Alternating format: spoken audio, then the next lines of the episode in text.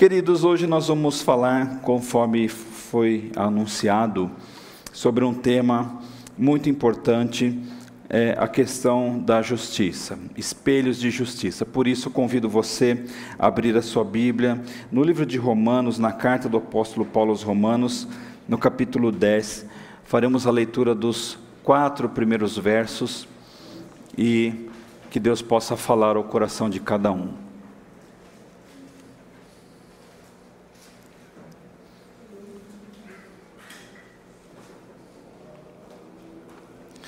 Romanos capítulo 10.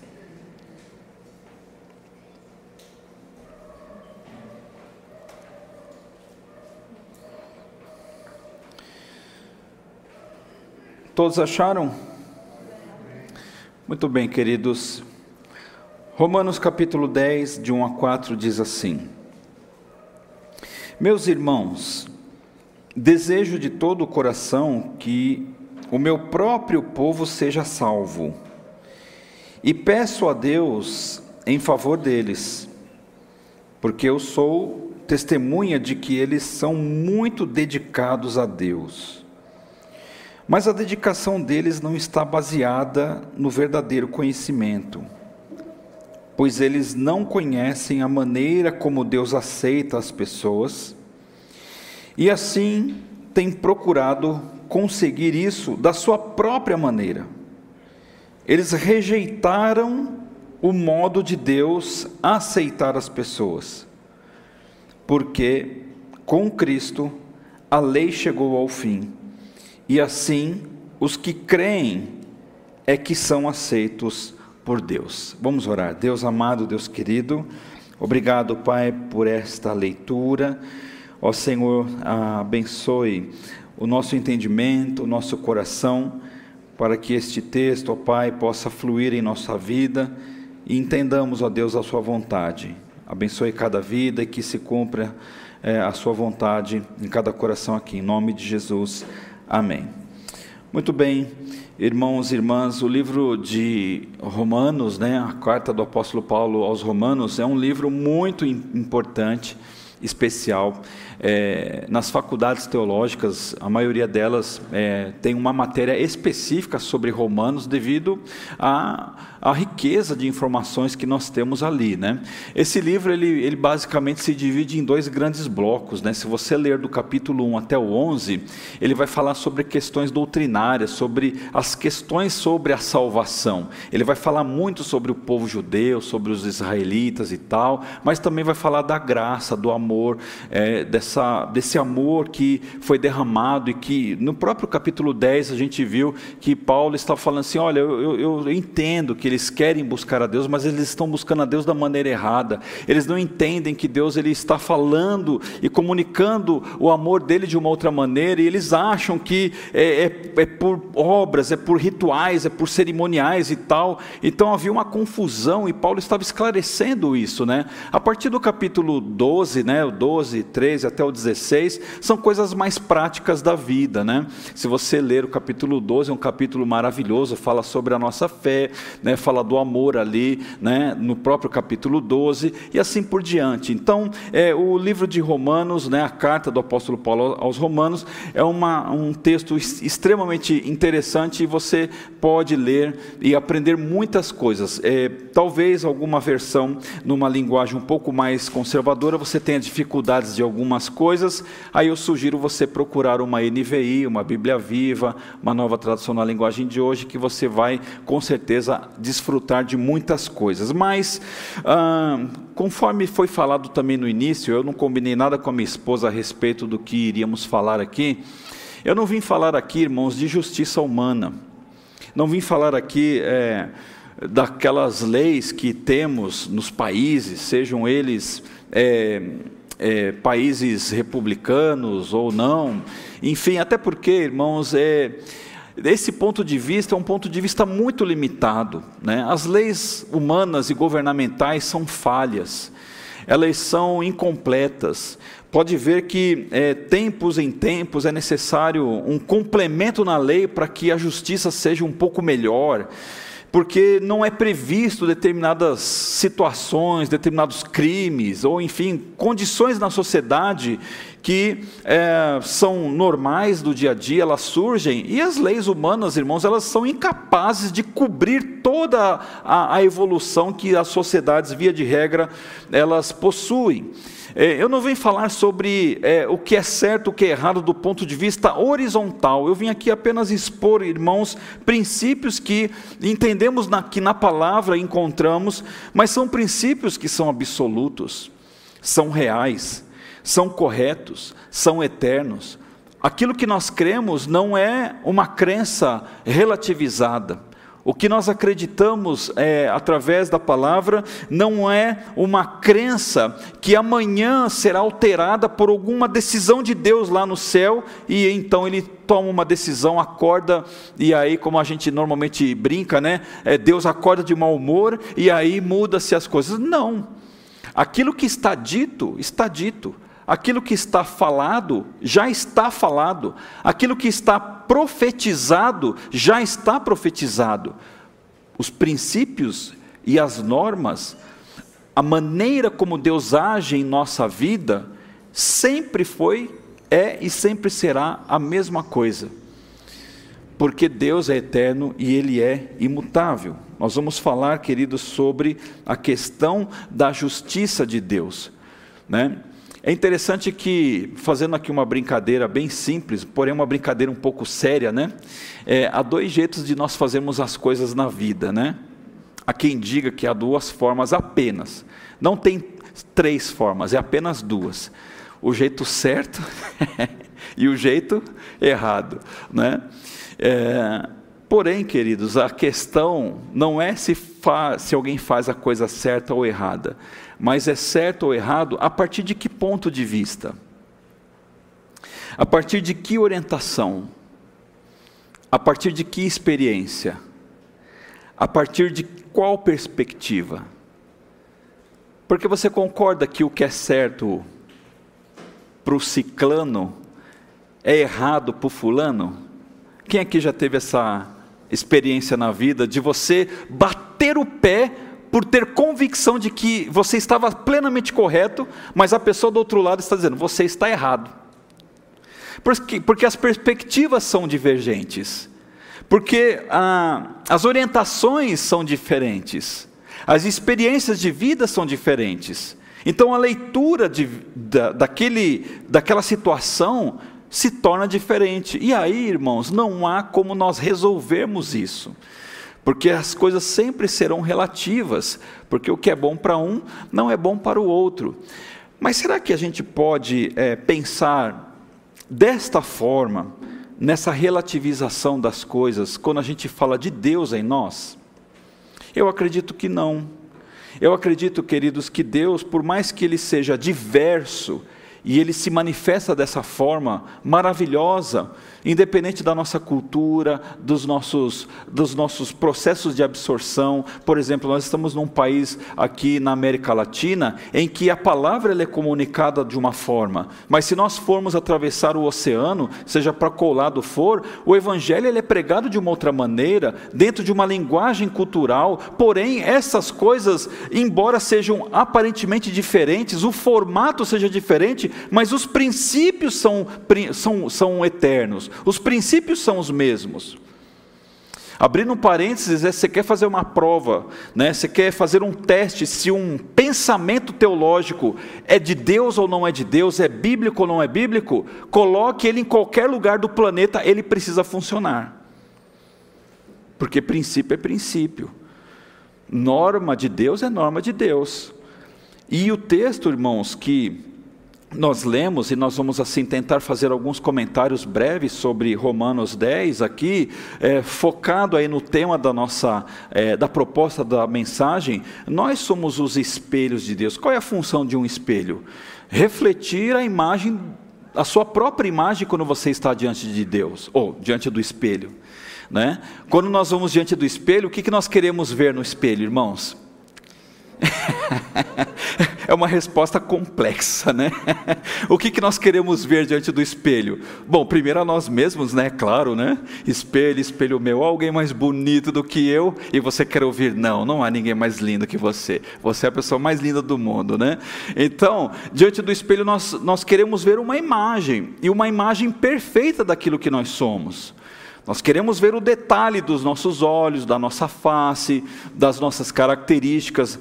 Se o espelho não fizesse essa função, não teria necessidade de ter um espelho, não é?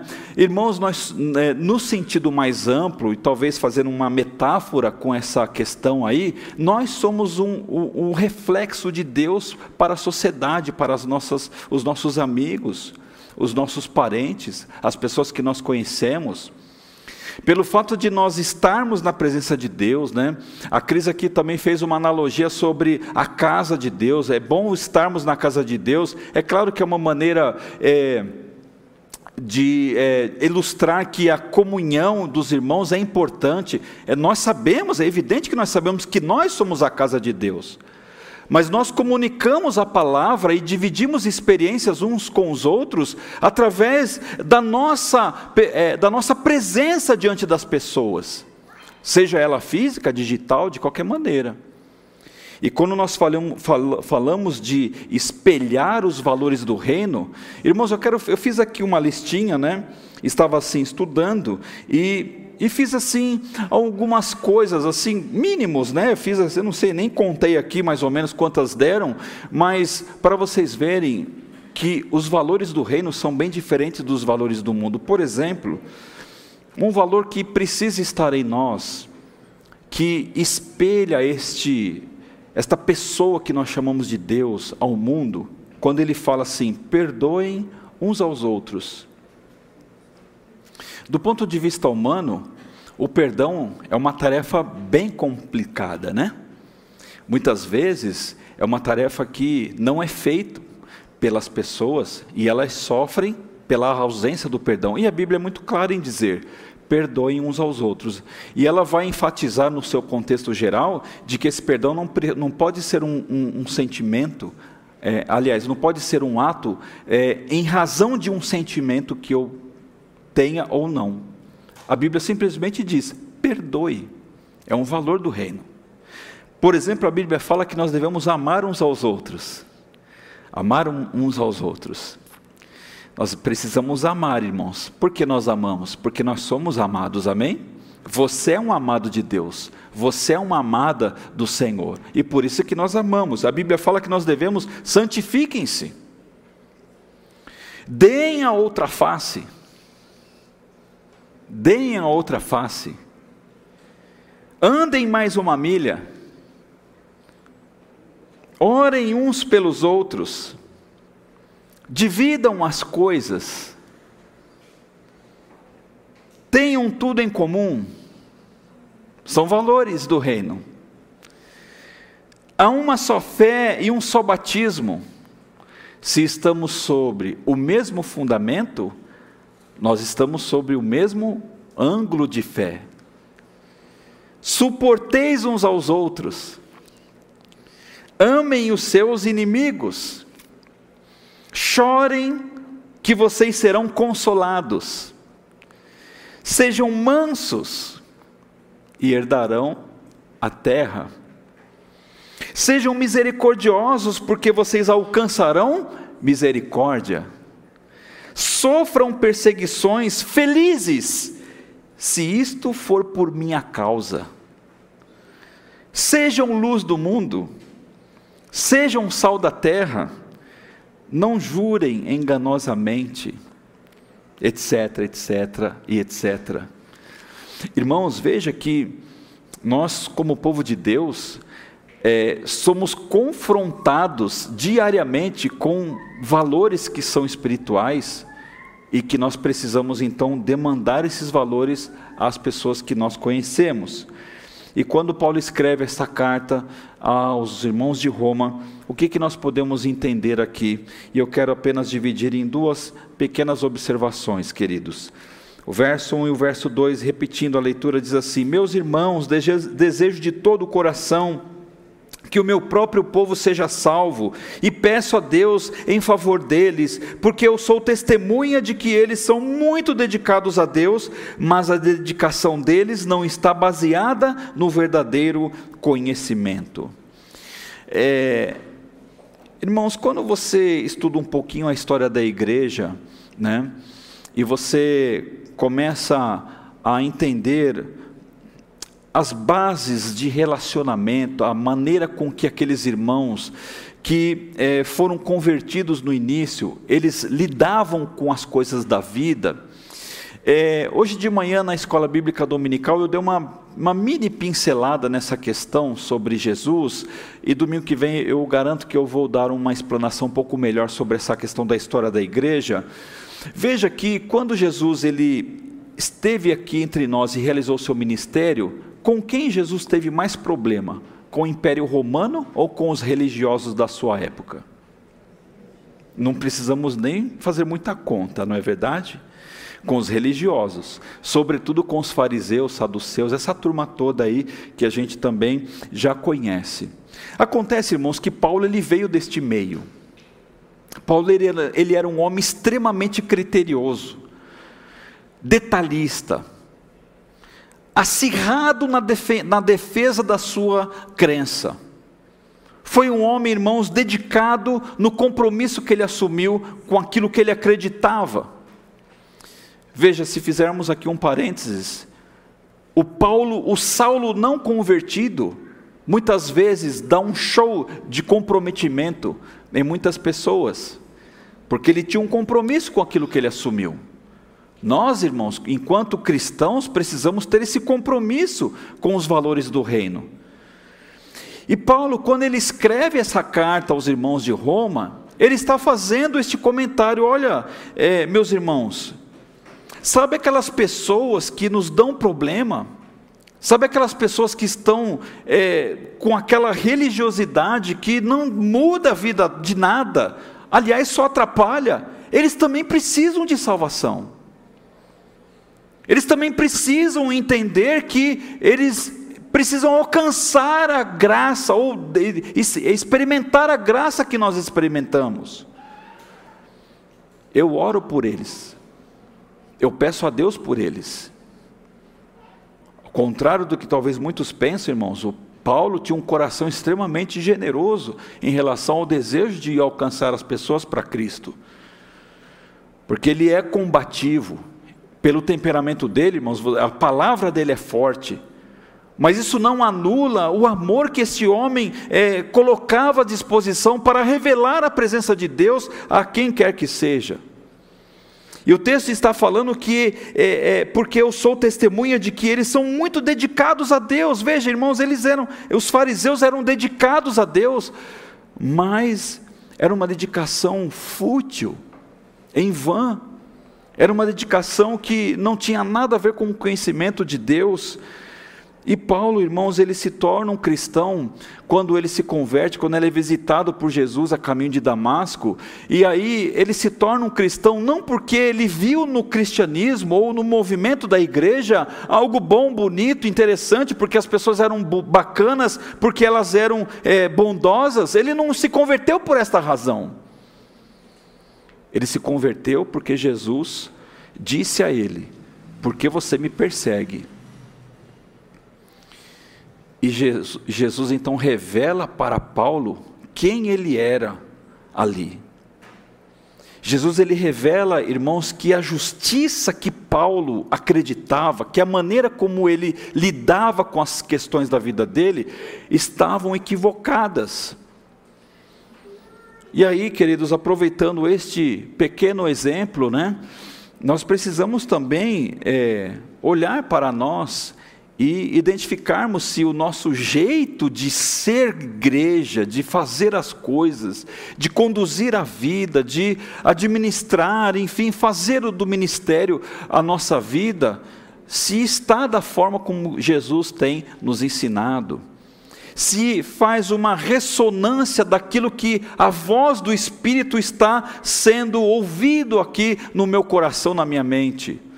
se é um reflexo do nosso relacionamento com Jesus ou se é simplesmente porque eu assumi uma religiosidade e faço parte de uma casta da sociedade que diz que acredita em alguma coisa. Não é? Paulo ele chega a dizer o seguinte: assim já não sou eu quem vive, mas Cristo é quem vive em mim. E esta vida que vivo agora, é, e eu a vivo pela fé no Filho de Deus, que me amou e se deu a si mesmo por mim. Ele tinha consciência de que agora ele era um salvo, porque Cristo, um dia atrás, um, tempos atrás, havia morrido por ele na cruz. Irmãos, eu lamento muito porque é, muitas vezes pessoas que se declaram cristãs, elas não vivem é, em consonância com esta palavra. Se é uma coisa que nós não devemos fazer, irmãos, é nos esquecer do sacrifício dele na cruz do Calvário, amém? O que ele fez por nós é algo que deve ser lembrado constantemente em nosso coração, para que nós não nos esqueçamos quem nós éramos e, e em quem ele nos tornou para que nós não venhamos a abrir mão dos valores que são valores eternos no nosso dia a dia, na nossa vida. E não troquemos estas coisas por coisas que são passageiras. Eu me recuso a rejeitar a graça de Deus. Veja que Paulo ele diz, quando ele escreve isso aos Gálatas, que ele se recusava em rejeitar a graça. Porque ele estava dizendo, irmãos, justamente quando ele relata aos irmãos de Roma sobre os fariseus, que aqueles fariseus estavam rejeitando a graça. Pois se é por meio da lei que as pessoas são aceitas por Deus, então a morte de Cristo não adiantou em nada.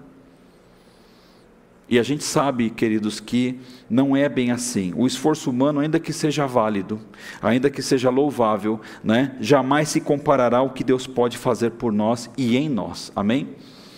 Por mais que nós nos esforcemos, irmãos, para sermos bons, se isto não for um reflexo daquilo que Deus nos fala, nós podemos nos enganar no caminho ou nos perder pelo caminho. Nós precisamos ter esta convicção do céu no nosso coração, de que não é o meu esforço humano, porque é isso que ele está dizendo para aqueles irmãos da igreja de Roma. Não é pelo esforço, não é pelas conquistas que nós abrimos o reino dos céus na terra, mas é por saber e viver a graça de Deus no coração é que isto vai mudar a nossa vida e, consequentemente, alterar as coisas do nosso dia a dia. Eu preciso, queridos, deixar desesperadamente Deus falar comigo. Eu preciso que Deus haja em minha vida. Eu preciso, irmãos, fazer com que isso seja uma rotina no meu coração, para que eu não perca de vista a cruz porque o evangelho sem cruz é tudo, menos o evangelho. No verso 3 e 4 diz lá: Pois eles não conhecem a maneira como Deus aceita as pessoas e assim têm procurado seguir isso na sua própria maneira. Eles rejeitaram o modo de Deus aceitar as pessoas, porque com Cristo a lei chegou ao fim e assim os que creem é os que são aceitos por Deus. A forma que Deus faz as coisas sempre será melhor, sempre será melhor. A maneira como Deus se relaciona ah, com as pessoas sempre deverá ser um modelo a ser copiado por nós. É assim que nós espelhamos, irmãos, a justiça de Deus na terra. Veja que quando Paulo ele diz que ah, esses fariseus, essas pessoas religiosas, elas não conhecem a maneira que Deus aceita as pessoas. É porque elas estabeleceram os próprios critérios. E convenhamos, pense comigo um pouquinho.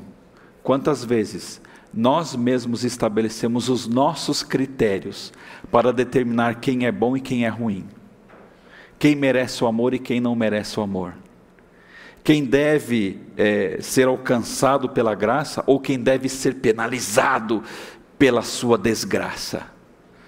Quantas vezes, irmãos, nós é, vestimos a roupa de um fariseu, nesse sentido da palavra, em que nós adotamos as nossas normas para dizer quem deve e quem não deve. Isso é muito perigoso, porque Paulo está dizendo a eles, eles rejeitaram o modo de Deus aceitar as pessoas. Os, os judeus, irmãos, não entenderam de que uma vez que as pessoas creem, ou crescem, no caso na época, em Jesus, já estavam considerados como filhos. Eles não precisavam mais cumprir rituais, não precisavam mais fazer absolutamente nada. Deus é o Deus eterno. Ele é o detentor, queridos irmãos, de toda sabedoria e de todo entendimento. Portanto, irmãos, rejeitar o modus operandi de Deus é dizer que Deus ele é incapaz de sondar o coração e fazer aquilo que ele precisa fazer. Nós não podemos, irmãos, menosprezar a obra do Espírito na vida das pessoas. Nós não podemos menosprezar aquilo que Deus pode fazer de milagre. Quantas pessoas já perdem a sua fé porque o marido não se converte, porque a esposa não se converte, porque as coisas dentro da sua casa não acontecem do jeito que elas acreditam? Porque membros ou pessoas próximas não são como nós esperamos e criamos expectativas que elas sejam? Queridos, nós não podemos interferir na boa ação de Deus. Nós apenas precisamos ser um portador do recado de Deus. Crer que o Espírito Santo vai falar. Crer que nós seremos apenas um instrumento de Deus. E olha que exemplo fabuloso, Paulo, talvez seja o exemplo mais extenso no Novo Testamento em termos de história e biografia, no sentido que eu vou dizer, Quantas vezes esse homem teve todos os motivos da vida, do mundo, para abandonar o seu ministério, abandonar o seu trabalho? Pelos problemas que ele enfrentava naturalmente, por coisas, por dificuldades, por limitações e tantas outras coisas. Quantas vezes esse homem se deparou com pessoas contra a sua própria mensagem? Irmãos, quando ele escreve a sua carta aos Coríntios, a sua, a sua segunda carta, ele tem que fazer uma defesa do seu próprio ministério porque ele estava desacreditado pelas pessoas. Pergunte: Paulo desistiu de fazer o que ele tinha que fazer? Sim ou não? Não, porque ele sabia que não era ele o responsável pela mudança, não era ele. Irmãos, nós não somos responsáveis pela mudança no coração de ninguém, nós somos responsáveis por levar o recado de Deus, amém? Isso nós somos responsáveis. Nós somos responsáveis por pegarmos na mão dessa pessoa, né? e eu falo isso de uma forma metafórica, porque esse pegar na mão pode ser o nosso testemunho, a nossa ajuda, as nossas orações, o nosso auxílio, o nosso sustento, o nosso amor, o nosso perdão, o dar a outra face, o andar mais uma milha, percebe? Que nós podemos espelhar aquilo que Deus quer fazer na vida dos outros, sendo apenas um reflexo da vontade de Deus. Isto é um valor fundamental para a igreja. Não é uma igreja que interioriza a palavra nela, mas simplesmente ela espelha aquilo que ela está recebendo. Hoje nós comentamos, irmãos, assim de uma forma muito, é, é, assim, infantil, né? Eu digo infantil por mim, né? Existem ovelhas, irmãos, obesas espirituais, né? vão para a igreja e querem apenas se alimentar e se encher e, e colocar tudo para dentro e ouvir a palavra, receber a bênção, receber a vitória, ouvir um louvor maravilhoso, sentir os arrepios. Amém, irmãos. Glória a Deus que isso é muito bom, saudável, talvez para você. Se você entende que é assim, tudo bem. Mas a gente precisa, irmãos, partilhar, segurar o rojão muitas vezes, né?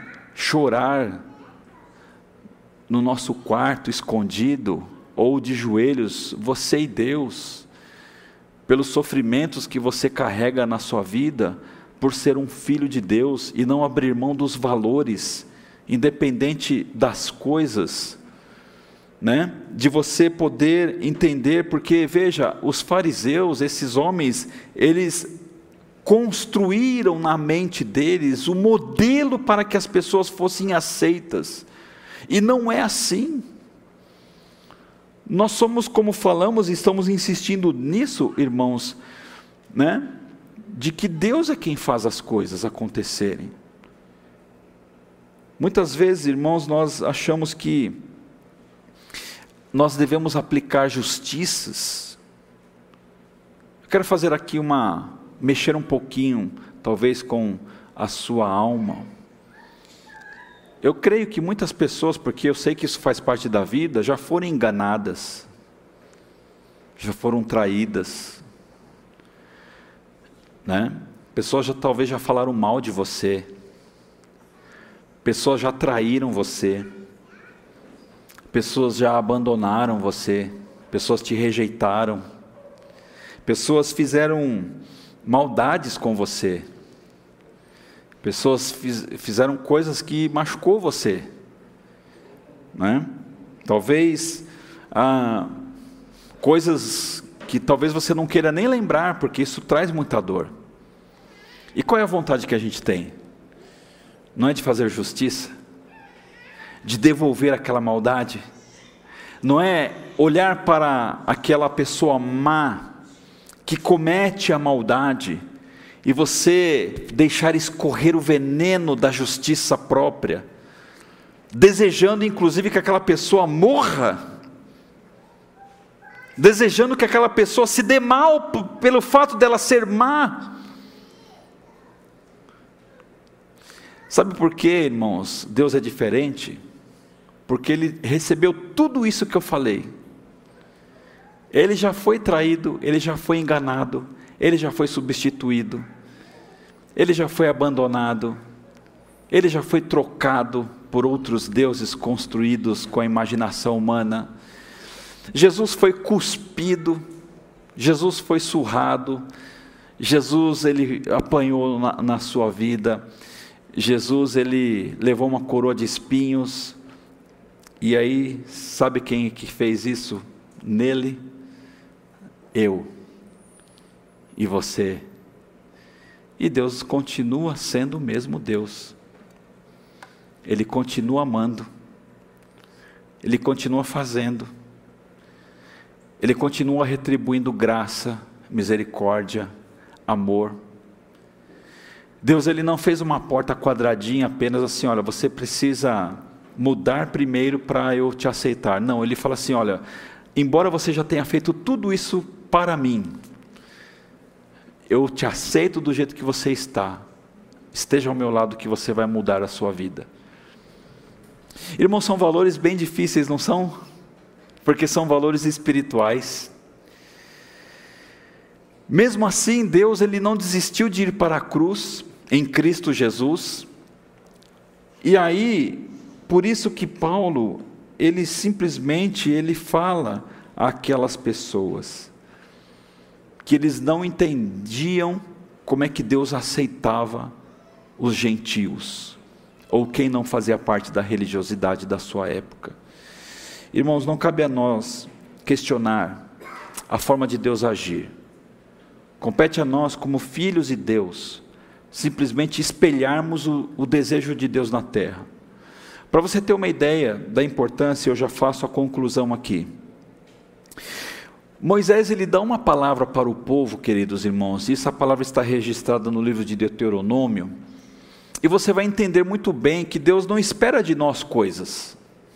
Deus ele não está, mesmo no período mosaico ou pós, né, onde as leis são constituídas e o povo começa a andar de acordo com uma, uma regra de fé. Veja o que ele fala em Deuteronômio capítulo 30, a partir do verso 11. Ele diz o seguinte, né? É, os mandamentos que hoje estou dando a vocês não são difíceis de entender nem de cumprir. Se alguém quiser abrir a Bíblia, eu espero né? Deuteronômio capítulo 30, a partir do verso de número 11.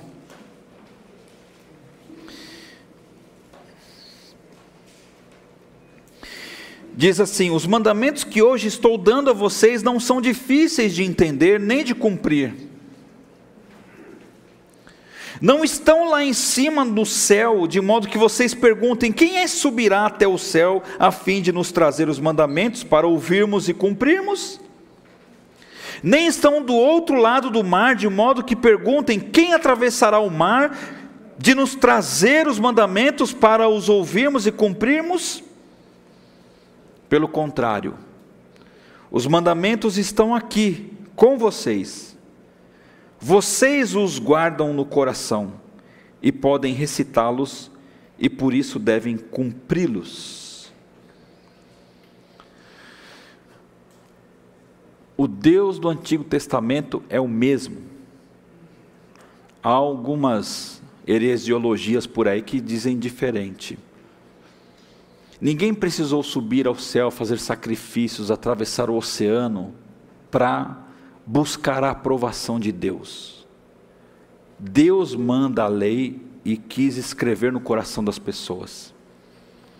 Assim como nós, irmãos, não precisamos subir aos céus, fazer sacrifícios, estabelecer os nossos critérios para revelar as coisas de Deus. Jesus veio até nós, simples assim, e nos recebe do jeito que nós estamos, quer de um jeito, quer de outro. O que Ele quer, queridos irmãos e irmãos, amada igreja, é que nós sejamos ou é, interiorizemos este mesmo sentimento de que devemos olhar para as pessoas assim como Cristo nos olha, assim como Ele nos amou. Paulo não fala assim que haja em, vós o mesmo sentimento que houve em quem? Em Cristo Jesus. Então, meus irmãos, como espelhos de justiça, se eu pudesse usar né, esta tela como um espelho, que Deus esteja refletindo em mim, né, aquilo que eu preciso transmitir para as pessoas, porque se Ele está em mim, esse espelho vai refletir em alguém aquilo que Deus está dizendo. E eu penso com isso e concluo dizendo: pensando dessa maneira, com base no amor, na graça, na misericórdia, acredito eu que os nossos relacionamentos conjugais, os nossos relacionamentos sociais, familiares, enfim, de toda a natureza, são distensionados, são melhorados. Porque quando alguém vem ferir você, e aí? Reagimos conforme a nossa justiça? Ou entendemos que aquela pessoa precisa da graça de Deus? Quando nós ferimos alguém, esperamos que aquela pessoa nos retribua amor e graça. Queremos que ela nos compreenda, talvez pelo mal que fizemos. Mas precisamos fazer isso também. Irmãos, que eu e você, como igreja de Jesus, sejamos assim, espelhos de justiça, Simplesmente, irmãos, não é o nosso jeito, não é o nosso jeitão, não é a nossa forma, não é a nossa, a nossa, a nossa cosmovisão que vai determinar a maneira de nos relacionarmos. Sejamos apenas é, é, portadores do recado. O carteiro, irmãos, não é o dono da mensagem, ele é apenas entregador de carta. Você está entendendo? Que nós não somos o dono das, das razões, nós somos apenas o portador da mensagem. A mensagem é divina e passa por nós. Faça isso na sua casa, no seu coração, na sua família e viva isso na sua prática, e você verá como esse valor, como essa forma de se relacionar, sendo um cristão de verdade, né, vai mudar a sua forma de entender e viver as coisas. Amém? Vamos orar, irmãos, irmãs, feche seus olhos. E assim nós encerraremos a palavra nesta hora. Deus amado, Deus querido, obrigado, Pai ah, Senhor, que palavra, Senhor, que Paulo deu a esta igreja, em que ele mostra, Senhor, ah, o amor do Senhor Jesus, ó Deus, a todas as pessoas, como ele desejava, Senhor, que aqueles homens que estavam cegos, ó Deus, é, naquilo que eles acreditavam, como eles estavam distantes de Deus, ó Pai, da maneira como eles estavam vivendo, e Paulo ele apenas queria que eles entendessem que era simplesmente entregar o coração a Jesus e as coisas mudariam. Mas agora, Senhor, ele era apenas um portador deste recado, Senhor. e foi um homem instrumentalizado pelo Senhor, ao ponto deste, de, desta vida, Senhor, do apóstolo Paulo, ainda falar ao nosso coração, porque ele entendeu este recado, ele entendeu este chamado e esta vocação. Não é o nosso jeito, não é aquilo que queremos que seja, mas é a palavra do Senhor. Ó Deus eterno, abençoe os vocacionados da tua igreja, os líderes, aqueles que são chamados, ó Pai, para um ministério específico. Que tenhamos esta consciência, Deus, de que somos apenas um portador desta justiça divina. Nós não somos, ó Deus, os justiceiros do mundo, somos os portadores da graça e do amor e da misericórdia que um dia nos visitou e um dia mudou o nosso coração. E por mais, ó Deus, que alguém faça mal, esta pessoa ainda assim é merecedora desta graça. Deus eterno, abençoe a igreja, abençoe cada vida. Se temos alguém aqui, ó Deus, que não teve ainda o um encontro com Jesus, alguém em casa, Senhor, que esteja assistindo, onde quer que essa mensagem chegue, Senhor, ou esteja chegando hoje, amanhã, depois de amanhã, qualquer que seja o dia, que haja um encontro com Jesus, ó Pai, porque somos carentes deste amor. Ó Deus amado, abençoe, liberte, cure, salve, Pai para que o teu nome seja louvado. E nós oramos agradecidos, em nome de Jesus. Amém, Senhor.